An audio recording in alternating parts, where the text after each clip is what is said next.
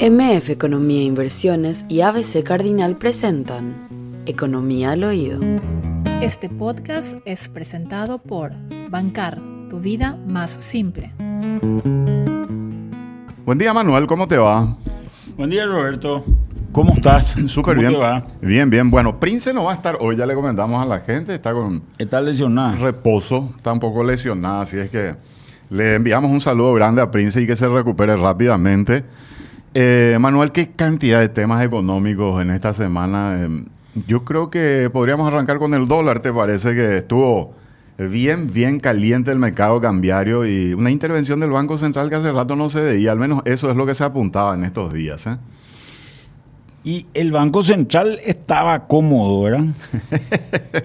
estaba cómodo hasta que meses sin intervenir, Manuel, ¿eh? estuvo, a ver, casi desde abril sin intervenir, si mal no recuerdo, ¿verdad? Casi Eh, seis meses, casi medio año sin intervenir. Casi medio año sin intervenir. es mucho. Con un dólar flotando libremente, ¿verdad? Que no varió mucho, hay que decir. ¿eh? No, no varió mucho. Básicamente, desde nosotros estamos con un cambio de más o menos entre 7.150 y 7.250 más o menos estuvimos eh, desde, a ver, desde, desde abril hasta ahora, hasta, hasta el 10 de octubre, ¿verdad? Eh, un plazo realmente bastante largo, ¿verdad? De más o menos seis meses. Y el Banco Central no entraba al, al mercado. Para que la gente también entienda, el Banco Central normalmente entra al mercado cuando no le gusta el tipo de cambio, ¿verdad? Sí. Eh, y es el jugador más poderoso que hay en el, en el país. Nuestro mercado es un mercado que oscila, estimo yo, alrededor de... Se mueve alrededor de valores de más o menos 40 millones de dólares por día de operaciones. Y fíjate que gran parte de estas operaciones son operaciones que están vinculadas a, a ciertos eventos que son muy importantes. Uno es, por ejemplo, compra de combustible. Eh, el combustible se vende en, en guaraníes, pero después las empresas cuando tienen que reponer tienen que salir, comprar esos dólares y esos dólares, con esos dólares pagarle a su proveedor internacional porque nosotros somos importadores al 100% de, de, de combustible, excepto las pequeñas mezclas que tenemos con, con biodiesel o con etanol que, que existen, ¿verdad?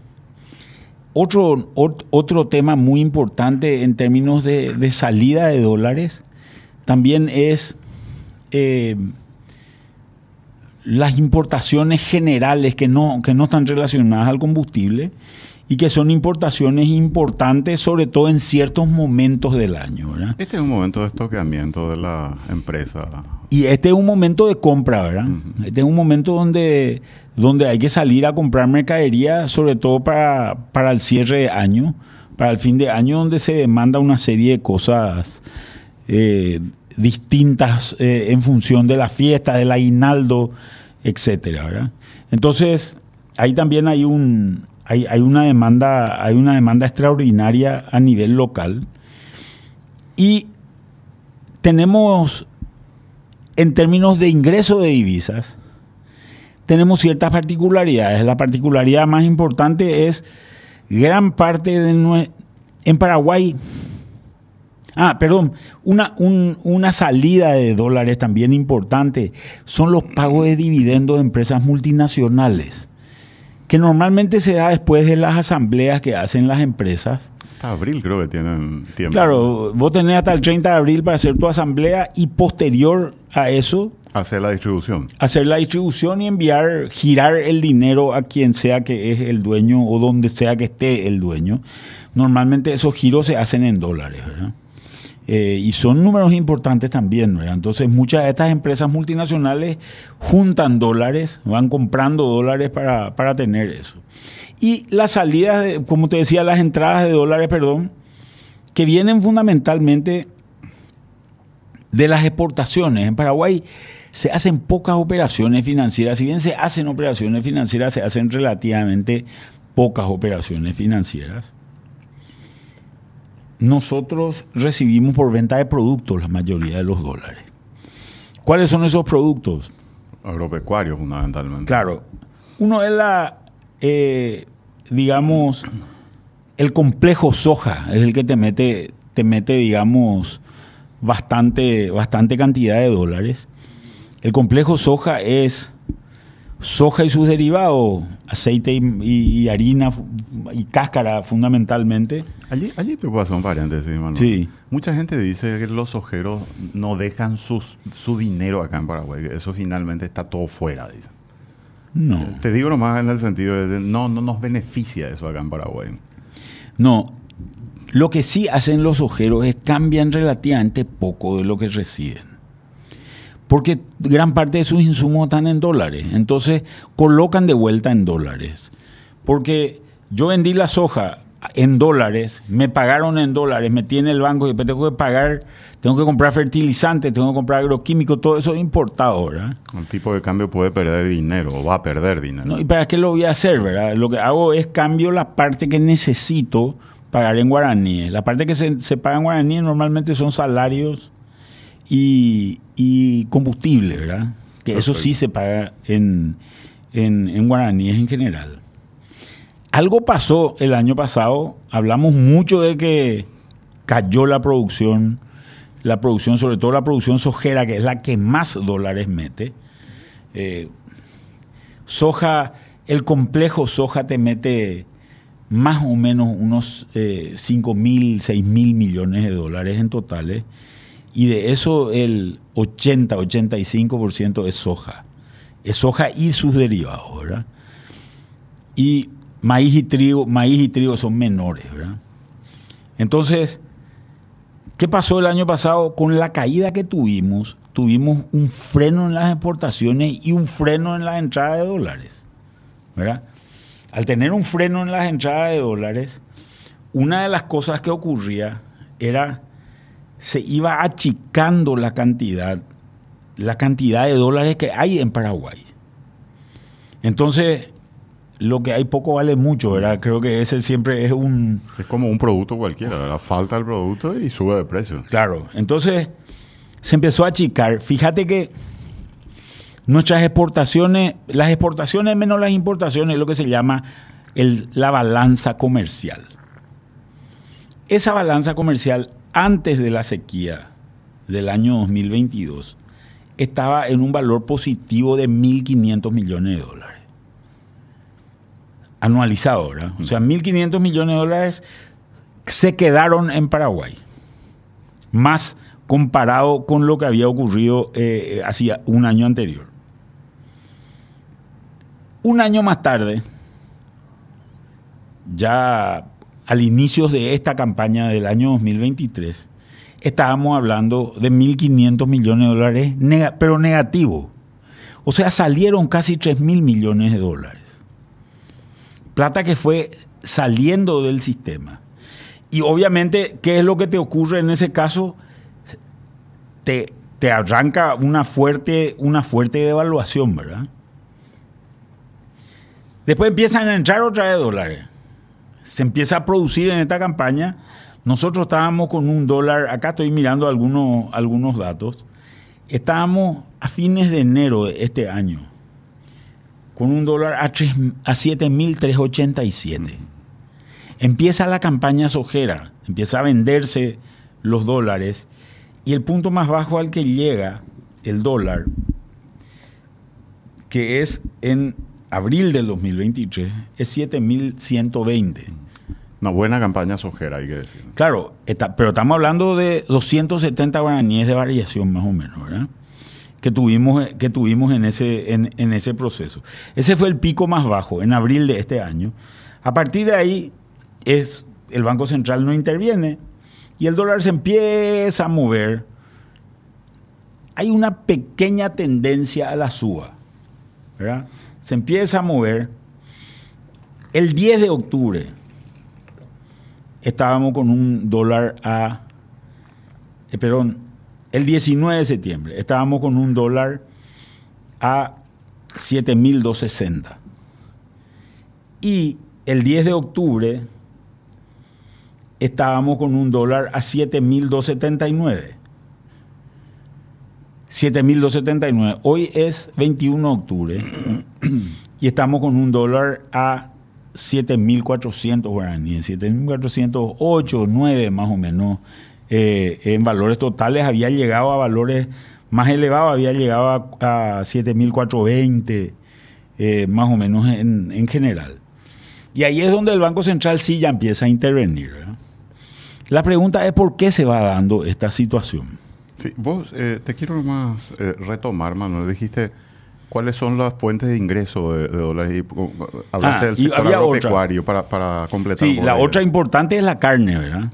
La carne sí se cambia toda dólar- eh, A eh, guaraníes. a guaraníes. Entonces, si bien la, el- la importación de carne es mucho, mucho más chica que la importación del complejo soja, estamos hablando más o menos de alrededor cuarto de más o menos. de- 1.600 millones de dólares comparado con los 5.000 y pico del, del, del complejo soja, eh, cuarto más o menos. Todos esos dólares prácticamente se cambian. ¿Por qué? Porque eso termina en manos del tenedor de ganado, ¿verdad?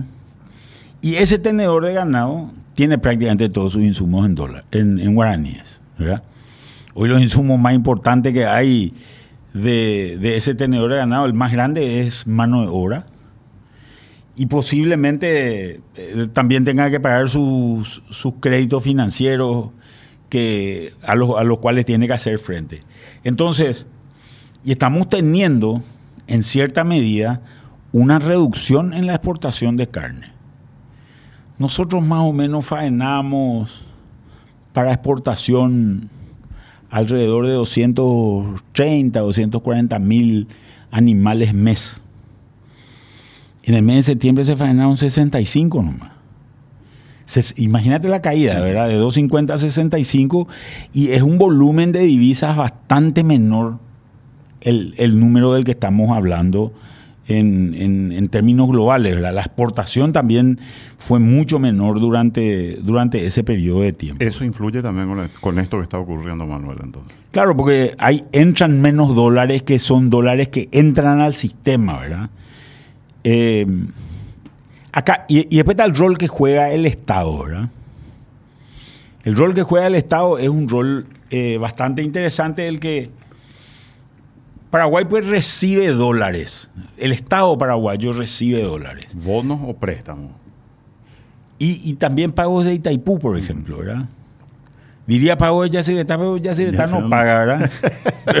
Entonces, eh, tendría que recibir también pagos de, de, de. Pero recibe más o menos entre compensaciones y royalties. Recibe una suma bastante importante, ¿verdad? 400, 450 millones de dólares al año. Pero gran parte del gasto que hace, eh, esta plata obviamente le llega al Ministerio de Hacienda, al Ministerio de Economía, ¿verdad? Le llega al Ministerio de Economía y el Ministerio de Economía su gasto lo hace en guaraníes, no lo hace en dólares, Excepto el pago de deuda. excepto el pago de deuda. Que es un tema también que tenemos que tener en cuenta, ¿verdad? Esa plata se va al Banco Central. El Banco Central, ¿qué es lo que hace? El Banco Central agarra y guarda esa plata, ¿verdad? Guarda esa plata. Cuando el Ministerio de Hacienda le empieza a reclamar esa plata, le dan guaraníes, ¿verdad? Y esto, esta plata que guarda forma parte de lo que se llaman reservas internacionales. Para la gente que más o menos entiende contabilidad, pues vos hablar de reserva y parece un, un monto del patrimonio neto, ¿verdad? Eh, Viste que vos en tu patrimonio neto tenés eh, tu capital, tenés dividendos no distribuidos, eh, tenés la utilidad del ejercicio y tenés reservas también en tu patrimonio neto. Esto no es cierto para el caso del Banco Central. Es una cuenta del activo. Es decir, es una tenencia del Banco Central, pero que no le pertenece necesariamente al Banco Central. Porque este activo está financiado o por, por patrimonio del Banco Central o por deuda del Banco Central. ¿Cuáles son las deudas del Banco Central? Si vos mirás un, un billete, yo no tengo ni uno pero, pero si mirás si mirás un billete, vas a ver que dice, ahí en algún lugar dice, Eh, cualquier, de cualquier denominación. Un 2000 y ya da, Manuel. Un 2000 y ya da. Pero dice el Banco Central se compromete. feo. Vamos, a buscar uno que sea más lindo. Que se pueda leer, ¿verdad? Están más feos los billetes. A ver, vamos a ver. Acá abajo dice. eh, el Banco Central, perdón, acá arriba, dice Banco Central del Paraguay 2000. El Banco Central reconoce este billete por 2000 guaraníes.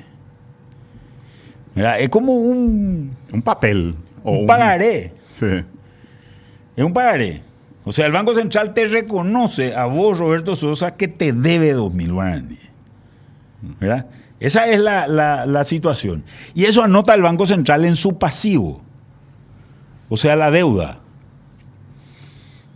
Entonces, esa, una de las deudas que tiene el Banco Central grandes son los billetes y monedas que están en poder del público. Ese es un billete y moneda que está en poder del público. ¿verdad?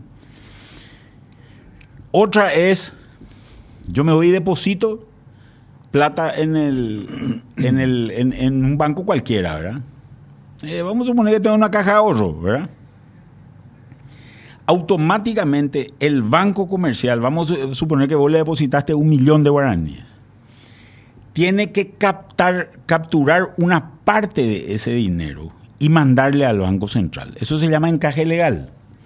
Eh, ese encaje legal, si es del 15%, esos un millón de guaraníes tienen que ir 150 mil al Banco Central y no se pueden usar. Esto es para regular también la cantidad de dinero que entra y sale dentro de la economía, que no haya inflación, etcétera.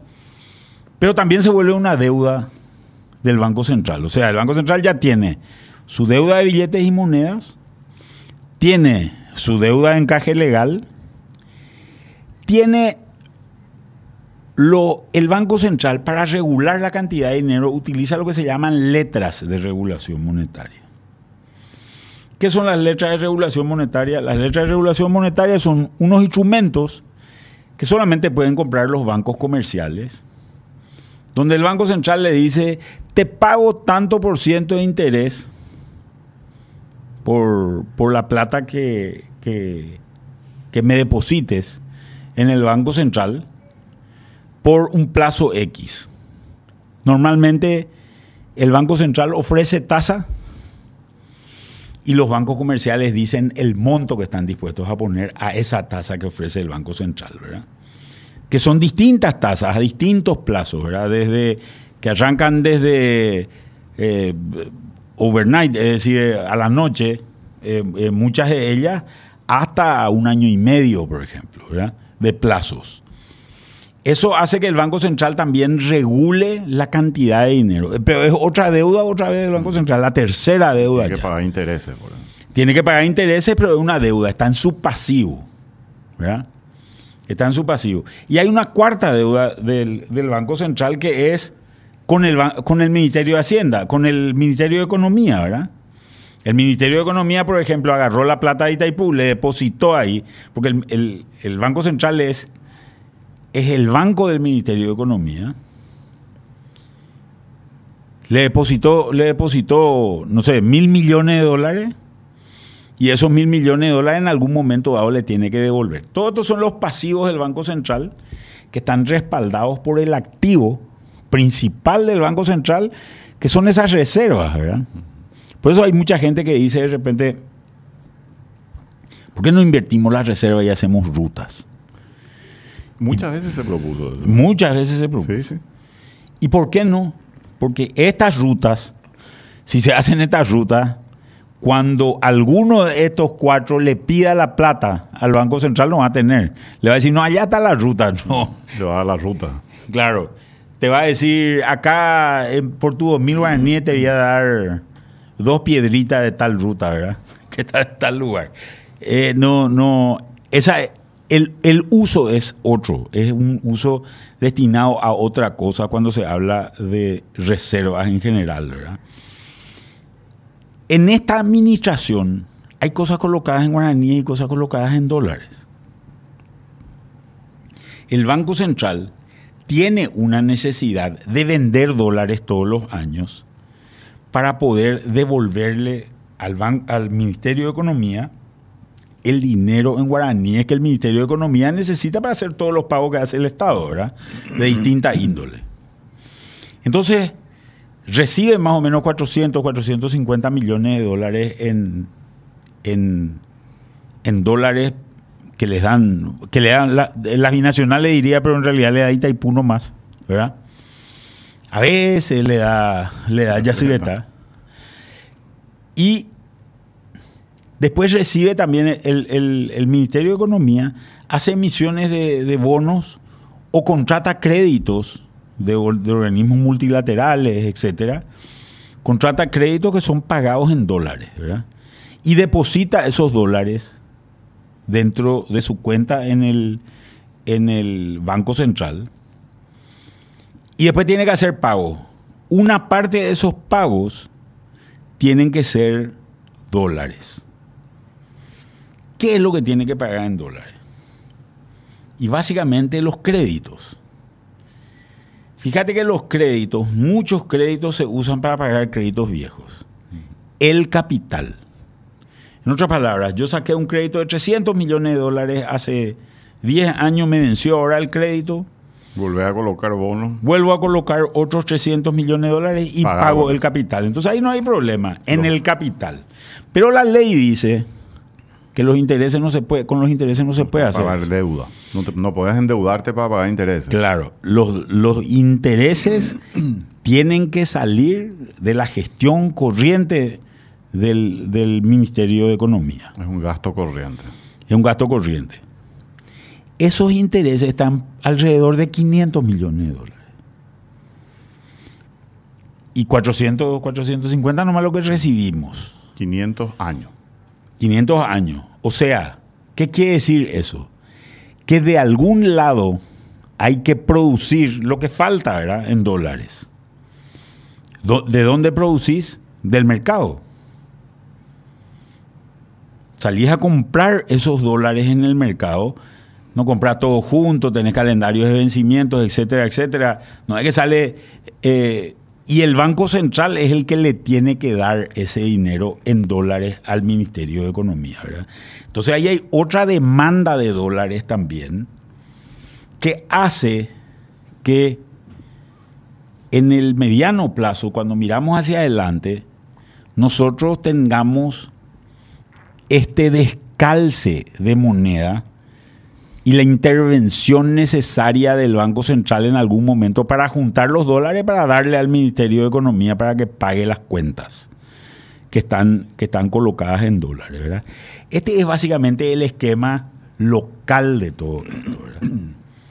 Pero nosotros tenemos impactos del esquema eh, internacional también, que algunas de estas cosas las hablamos la semana pasada. Mucha gente estaba preguntando, ¿hay algo eh, por fuera que está ocurriendo también? Por eso que hubo una presión fuerte, porque hay una guerra en, Israel con, con este, en la franja de Gaza. Este, esto, muchos países de la zona son grandes productores de petróleo. ¿Qué está pasando en Estados Unidos también, Manuel? Fue mencionado por la gente del Banco Central del Paraguay. Porque a fin de cuentas lo que muchos estarán pensando es qué es lo que va a pasar con el dólar. ¿Va a volver a bajar o vamos a mantener la, la suba del dólar? Esa es la gran pregunta que muchos se hacen. Antes que nada, quiero ver más o menos lo que pasó en, en, en otras monedas, Sí, ¿verdad? sí, sí. No, eh, para no Aquí en la región. aquí en la región, para no irnos tan lejos, el, a fines de julio, 29 de julio, el real brasilero estaba a 4.73. Hoy está a 5.06.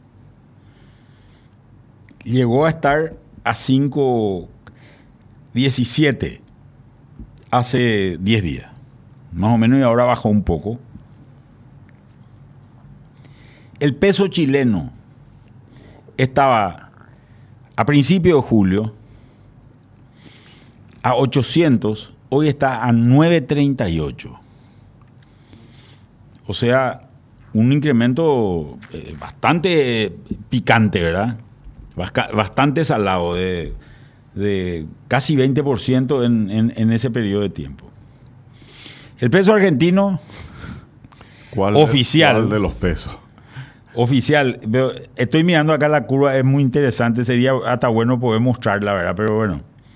Estaba a 2.86 el 11, el 11 de agosto, llegan las pasos y se va a 3.49 y está, sigue a 3.49 hoy.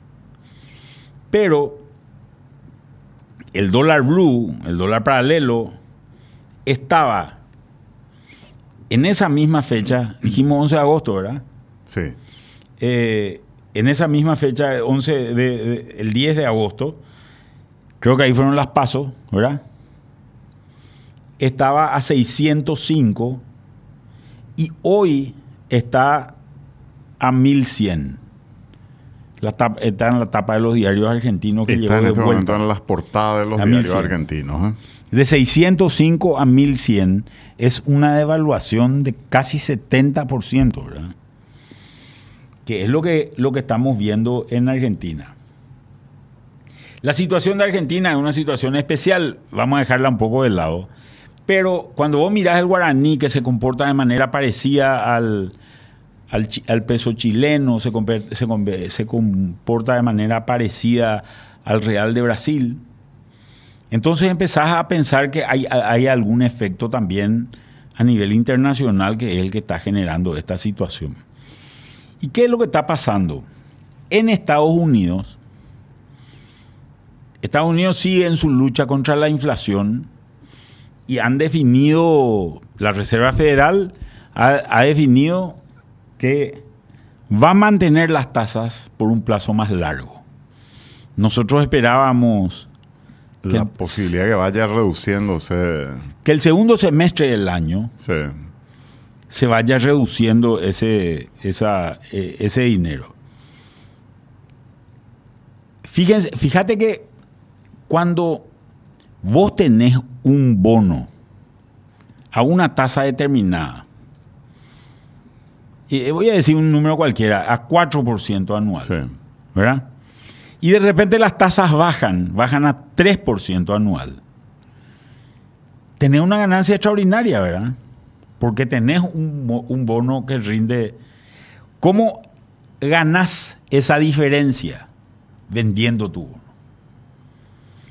Pero ¿qué haces? Vendés a un número que hace que al comprador le rinda más o menos 3%. En otras palabras, yo tengo un bono que vale 100 y lo coloqué al 4%, 104, ¿verdad? Sería el, el- el bono más su, más su cupón de interés. Y te quiero vender a vos, Roberto. Vos conseguís en el mercado a 3, o sea, 100 más 3. 103. ¿Qué es lo que yo te hago? Te vendo mi bono, por ejemplo, a 100, no, no es tan así el cálculo, pero te vendo a 101 mi bono. Entonces vos decís, a mí me rinde 3, pero sobre 101 que yo pagué. Te vendo más caro, sube el precio de mi bono, ¿verdad? Esta es la situación que más o menos eh, se está dando.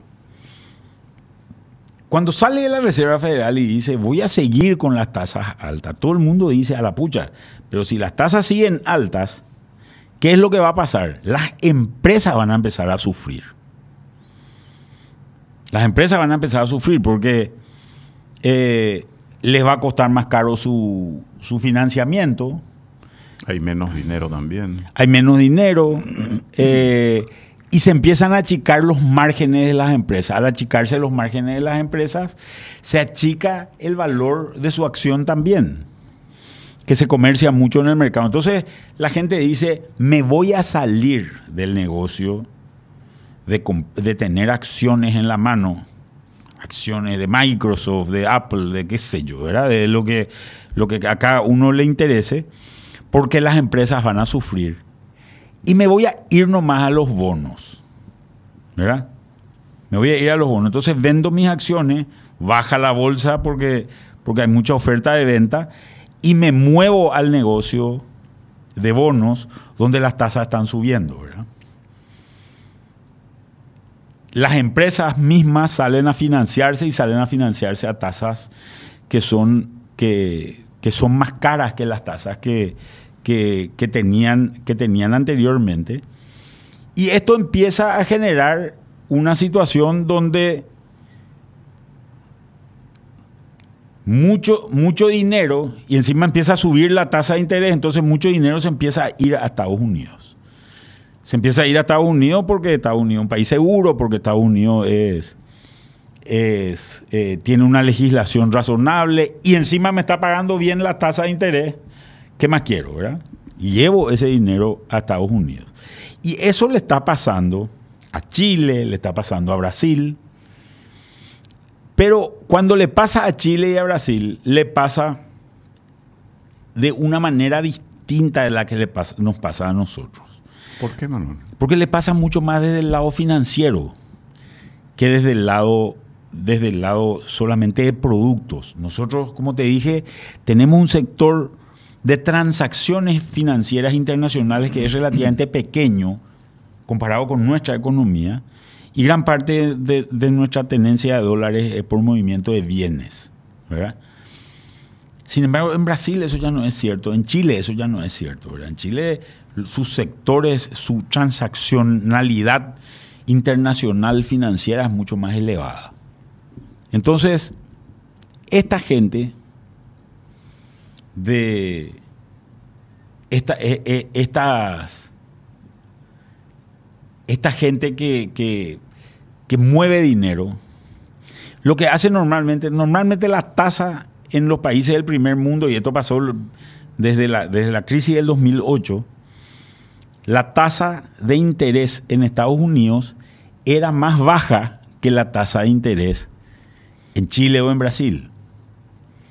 Entonces, ¿qué es lo que hacían? Compraban sacaban un crédito en, Estados Unidos, es un crédito enorme, ¿verdad? De millones de dólares, sacaban un crédito a una tasa baja de 1%, de 2%, traían el dinero a Brasil o traían el dinero a Chile,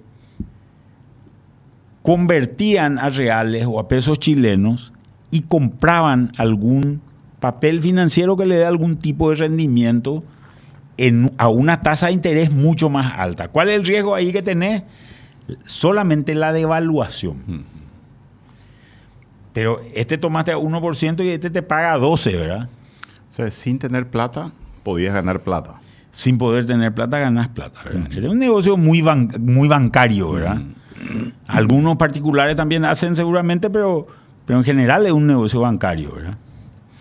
Y la plata venía de, Estados Unidos y se iba a, Brasil.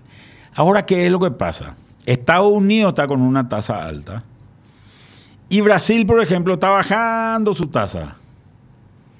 Está bajando su tasa. Entonces, este negocio no cierra más. El negocio que cierra posiblemente es retirar ese dinero, ¿verdad? Que es lo que yo te decía anteriormente. Tenés un bono y generás la ganancia, vendés ese bono en Brasil y llevas la plata a Chile, eh, o en Chile y llevas la plata a Estados Unidos o, a, o, a, otro lugar, la convertís en dólares y la sacás del país, ¿verdad? Entonces, esta situación también está operando para que los tipos de cambio ocurran. Mientras Estados Unidos se mantenga con tasas elevadas, sobre todo a nivel de política monetaria, seguramente lo que vamos a ver es una presión a la suba de, de, los tipos de cambio en los distintos países, que es lo que estamos viendo en general. Eh, Manuel, y o sea, Estados Unidos hoy es un factor también que está presionando la suba del dólar. E, esa es la, conclusión. Y la cuestión de Oriente Medio y esto que está ocurriendo actualmente, ya teníamos la guerra de Rusia, que es un jugador importante en cuanto a petróleo. Ucrania en realidad. Ucrania también, ¿verdad? Eh, y ahora tenemos la guerra eh, en Oriente Medio. Entonces, eh, esto presiona también sobre el, el, dólar, Manuel, o, no tiene nada que ver con el... Va más por el tema de combustible y la posibilidad de más inflación. Sí. Indirectamente. En realidad, lo que estamos viendo en toda esa zona es. Esa es una zona de producción, de, mucha producción de petróleo, ¿verdad? Eh, y la guerra es ahí. No solamente en términos de producción afecta, sino afecta también mucho por el tema de transporte, ¿verdad? Por ejemplo, eh, la franja de Gaza está ahí, ahí al lado nomás del canal de Suez, ¿verdad?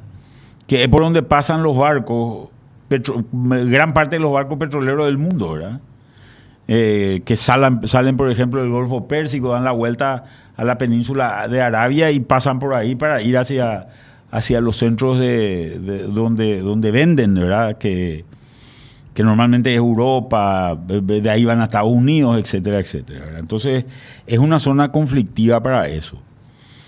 Eh, yo no veo tanto impacto por el lado del dólar ahí, sí veo mucho más impacto por el lado del, por el lado del petróleo. El petróleo es un bien de hecho que es volátil y muy afectado por fenómenos políticos, ¿verdad? Fíjate que todavía este tema no se... Nosotros tuvimos una serie, una serie de eventos que se han dado últimamente. Primero, un apoyo medio irrestricto de Estados Unidos. Estados Unidos le envía, creo que su portaaviones más grande. Eh, ya de apoyo allí, del mensaje que está lanzando, ¿verdad? Ahí, como diciendo básicamente, déjenle a ellos que se peleen, no, no, no, no, se meta nadie. Que no, nadie más se meta en esta pelea y vamos a tratar de que se calmen esto, ¿verdad? Es como, me hace acordar esos, esos socos que jugaban a la vuelta en el colegio, ¿verdad? Los perros, ¿verdad? Déjenle que se peleen, nadie se mete en la pelea, ¿verdad? Eh, y este más o menos es así, Estados Unidos impone eso con su fuerza, ¿verdad? Claro con las terribles consecuencias que tiene, ¿verdad? No, impone eso con su fuerza. Dice, acá nosotros estamos, si alguien se mete, le... Creo, vi un, un, video por ahí que me mandaban por WhatsApp, no, no, no, sé si es cierto o no es cierto, pero creo que el poder de fuego de la flota que puso Estados Unidos puede tirar simultáneamente algo así como 5 mil misiles, ¿verdad? O sea, una, una barbaridad. Y esos misiles americanos pues te apuntan acá en la ceja y te aciertan en el ojo, ¿verdad? cuando es raro. Así fue más o menos el... Entonces, esa fuerza de disuasión, esa fuerza de disuasión también es para evitar generar problemas. Biden viaja durante la semana a, la zona. a Israel y trata de reunirse no solamente con, con Netanyahu, sino trata de reunirse también con otros jugadores importantes, Rey Jordania, creo que con la autoridad, con la autoridad palestina.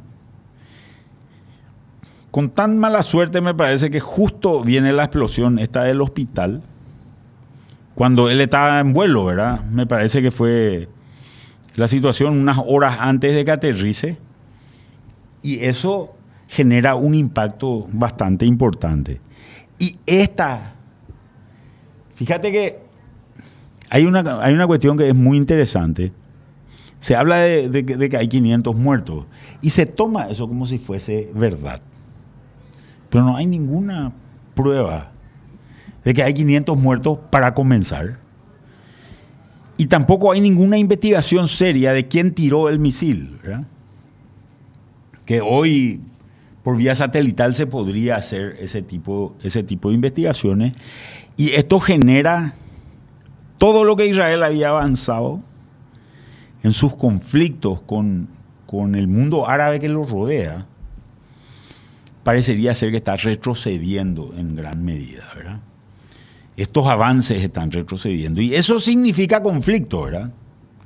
Y significa conflicto en zonas productoras, como te digo, eh, eh, muy importantes y que posiblemente te empujen un precio de petróleo al alza y un precio de derivados de petróleo eh, seguramente al alza, que ya habían estado impactados en su momento de manera bastante importante por la guerra de Ucrania, sobre todo en, el, en, las sanciones que le hicieron a Rusia.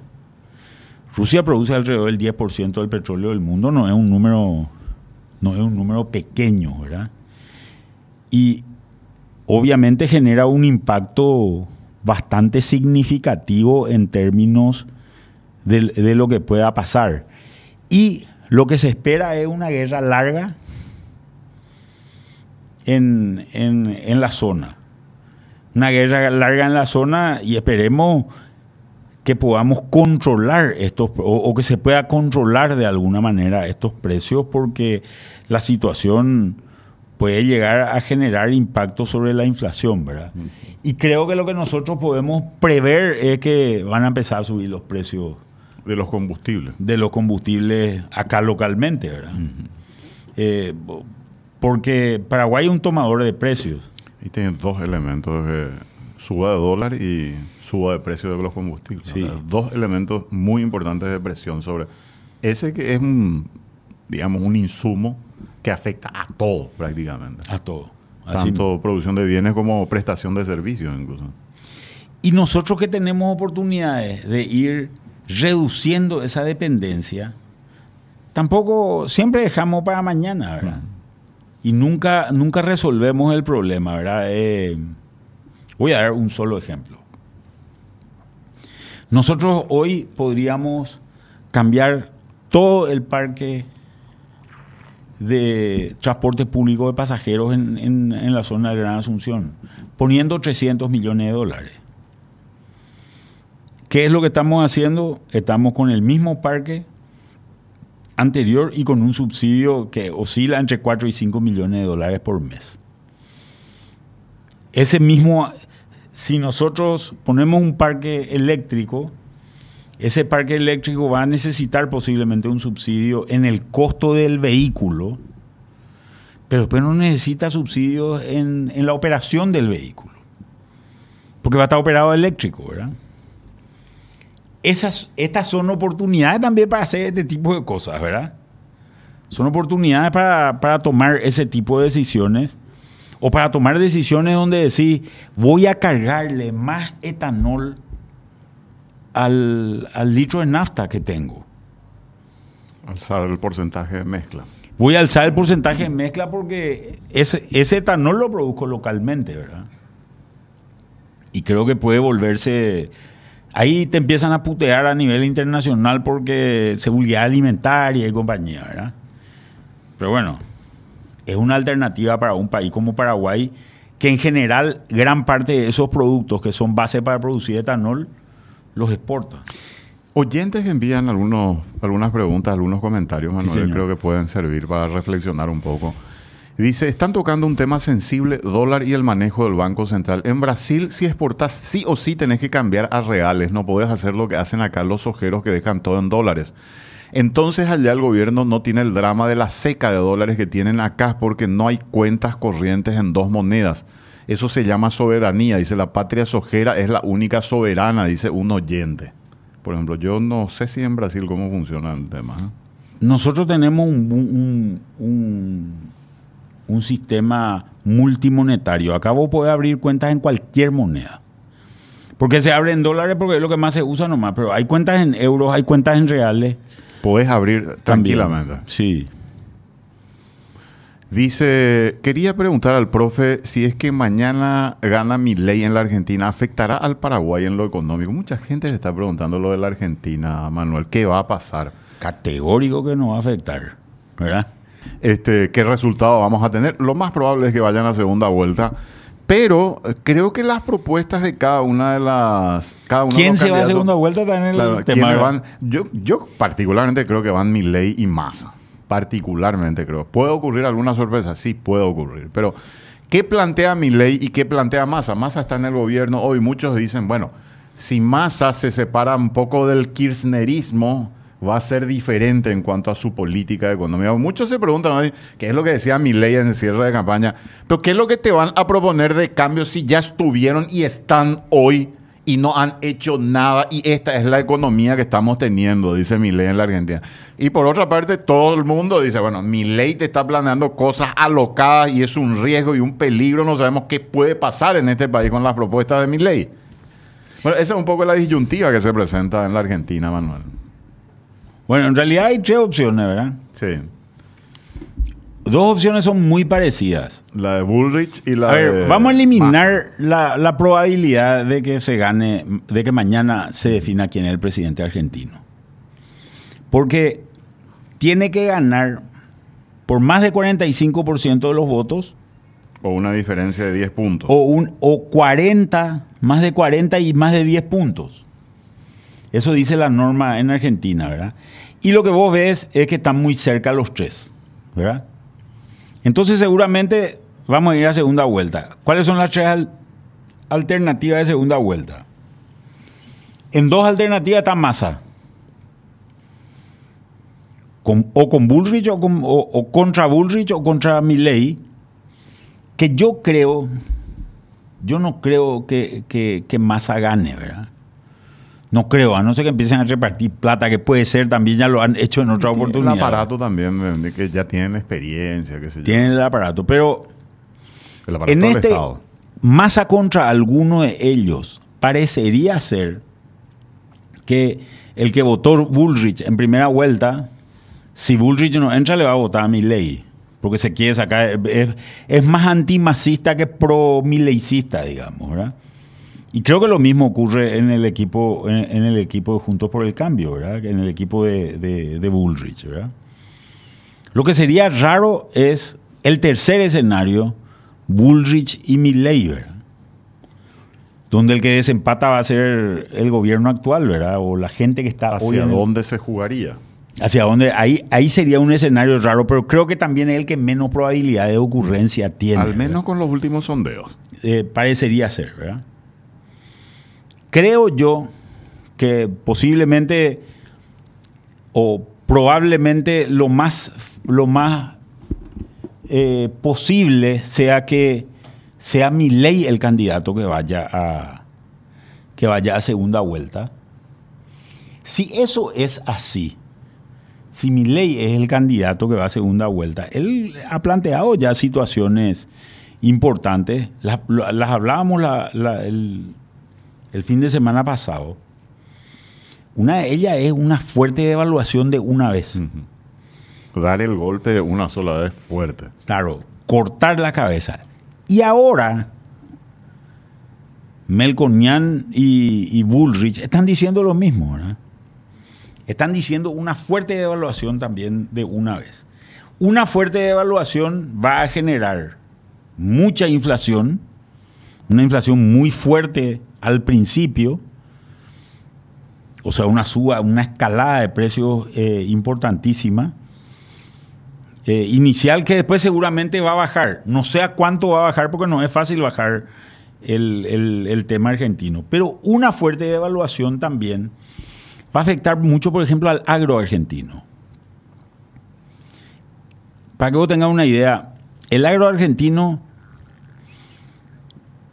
las retenciones que paga le comen un tercio de su facturación. De cada tres barcos que salen, uno es para el Estado. Sí. Así más o menos la Y el tipo de cambio le come otro un tercio. O sea, de cada tres que salen, uno nomás es el que está ingresando dinero. a- a- que va al agricultor, ¿verdad? Sí. Que va al agricultor. Entonces, si yo tendría que cobrar 300, cobro 100 nomás. Si viene una fuerte devaluación, ese un tercio desaparecería. O, o subiría, ¿verdad? Subiría en la facturación del agricultor. Entonces, el agricultor que estaba cobrando 100 va a pasar a cobrar 200, el doble. Sin tocar un- prácticamente las retenciones. Un muy buen escenario para el productor. Claro, hoy el productor agrícola argentino, bueno, no está plantando porque no llueve todavía, pero cuando empiece a llover va a plantar sin saber qué va a vender, a cuánto va a vender. Históricamente nunca hubo tan pocos cierres en la bolsa de Rosario, que es la que, la que más mueve el negocio granelero argentino. O sea, a futuro no puedes hacer negocio. 7% nomás se cerró. Nunca hubo un valor tan bajo. Claro, la gente tiene una incertidumbre, no sabe. Y el que cierra es porque no tiene. El que cierra es porque necesita la plata y no tiene otra alternativa, ¿verdad?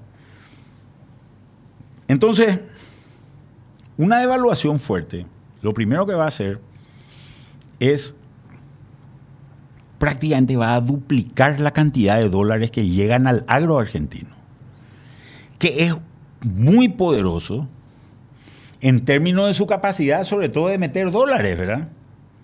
Es muy, muy fuerte en su capacidad de meter dólares. Entonces, prácticamente duplicaría, estamos hablando a precios de soja de hoy, Argentina con una buena campaña, arriba de 50 millones de toneladas. Hace 50 millones de toneladas por más o menos 200 dólares más que van a, que van a ganar. Solamente ahí tenés 10 mil millones de dólares nuevos, ¿verdad? Entonces va a haber un ingreso de divisas importante, pero imagínate vos, el presidente creo que sube el 10 de diciembre, ahí se genera la devaluación, pero el ingreso por soja es recién en mayo más o menos, se realiza eh, gran parte de ese, de, ese negocio. Entonces, toma tiempo también eh, ese proceso. Y los precios se desbocaron en ese, en ese momento, porque el dólar, que hoy está más o menos en mil, hablaban en algún momento dado que se iba a ir a 1500, yo creo que se puede llegar a 2000 también, ¿verdad? Eso va a generar una inflación galopante en la Argentina y ahí el tema va a ser cómo aguantás políticamente eso, ¿verdad? Claro. ¿Cómo aguantás una situación donde la gente está sin plata, ¿verdad? Es lo que dijiste también vez pasada, Manuel, en ese análisis que hacen de la consultora, que también es soportar unos meses de altísima inflación para después tratar de estabilizar la economía. Y sí, para estabilizar una de las cosas que tenés es sacarle expectativas inflacionarias a la gente, por un lado, y por otro lado, tener que reducir el déficit fiscal. Que es la parte complicada real. Es complicado porque ahí tenés muchos subsidios. Tenés muchos subsidios por todos lados. ¿Qué va a pasar acá en Paraguay? Imagínate vos que hoy nosotros nos vamos a la Argentina y somos los reyes del ritmo, somos en Argentina, sí, somos millonarios. Muchísimo dinero. Ya. Muchísimo dinero. te tenés que ir con efectivo a... Yo les recomiendo al que se vaya a Buenos Aires o a donde sea que se vaya a la Argentina, que lleve efectivo hoy porque somos millonarios. ¿Dólares? ¿Dólares o pesos? Dólares. Dólares, dólares ahí te saltan allá. Dólares efectivo lleva y todo el mundo quiere, ¿verdad? Y los paraguayos cambiamos, cambiamos a 1100 y somos ricos con eso. En Argentina, me contaba un amigo que se fue allá, me dice, todo está lleno. No te puedes ir a un restaurante porque todos están llenos. Y claro, porque la plata no sirve para nada, pues mañana, ¿verdad? Mañana no sirve para nada, entonces tenés que gastar hoy. Hay restaurantes que vos te querés ir hoy en Buenos Aires, seis meses antes tenés que pedir ya tour, eh, ¿cómo es? Reserva. Reserva, ¿verdad? O sea, es una situación realmente muy, muy complicada la, situación de los argentinos. Pero ¿qué pasa con, con los productos en frontera? Imagínate lo que va a pasar con los productos en frontera. Primero hay que tener en cuenta esto. Según los datos anteriores del, del, del INE paraguayo, ahora ya no sabemos cuánto es, pero anteriormente decían que vivíamos el 52% de los paraguayos vivimos a menos de 10 kilómetros de la frontera con Argentina. Eh, una frontera donde pasa cualquier cosa, ¿verdad? Cruza cualquier cosa esa frontera, ¿verdad? Hoy está entrando todo tipo de contrabando a Paraguay. Están entrando productos de toda índole, carne, lo que venga, ¿verdad? Eh, ¿Por qué? Porque la diferencia de precio es gigantesca. Argentina, si vos mirás, por ejemplo, en carne, su precio de exportación es más alto que el de Paraguay. Pero el precio que recibe el ganadero es mucho más bajo que el que reciben acá. Entonces prefieren vender acá y están haciendo bajar también los precios los precios del ganado en Paraguay, eh, eh, etcétera, etcétera. Pero bueno, esta es otra historia, ¿verdad? Entonces, tenés esta situación de contrabando de frontera que es, ¿qué va a pasar si el dólar se equipara el principal incentivo para el contrabando desaparece. ¿verdad? Va a ser exactamente igual para un exportador argentino poner un producto en Clorinda o ponerlo en Asunción. Primer punto. Y segundo punto, vas a tener, vas a tener un dólar, eh, vas a tener una inflación galopante en Argentina. ¿verdad? Argentina se va a empezar a encarecer con relación a Paraguay. Pero los argentinos van a empezar a tener más dólares que antes, ¿verdad? Va a empezar a correr más dólares también dentro de la economía argentina. Y no nos asombremos que vivamos una situación similar a la que se, a la, que se vivió en Paraguay en el año 2017. Mm. Vamos a tener el peregrinar hacia Paraguay. hacia Paraguay, lo cual significa un incremento de ventas en el sector comercial seguramente muy importante porque va a haber una demanda extra, que es esa demanda que te va a ir entrando, que te va a ir entrando de argentino, ¿verdad? El diario El País de España tiene una portada. ¿Sabe qué dice Manuel? ¿Qué dice? Javier Milei, el candidato del caos, dice. Es una presentación. Ponen el perfil de cada candidato. Sergio Massa, el hijo pródigo del, del peronismo contra la ultraderecha. Y el tercero, Patricia Bullrich, la derechista desorientada, dice. Esa es la descripción de resumen que hace de los tres candidatos del diario El País de España. Bueno, tiene una tendencia también la descripción. claro, pero por su, no, por supuesto. es bien tendenciosa. Pero bueno, esta es la, la portada. ¿eh? Allí tenés el, político ultraliberal, fue portero de fútbol y cantante de rock. Antes de decantarse por la economía, propone dolarizar el país, derogar el aborto y está a favor de la libre venta de órganos, dice.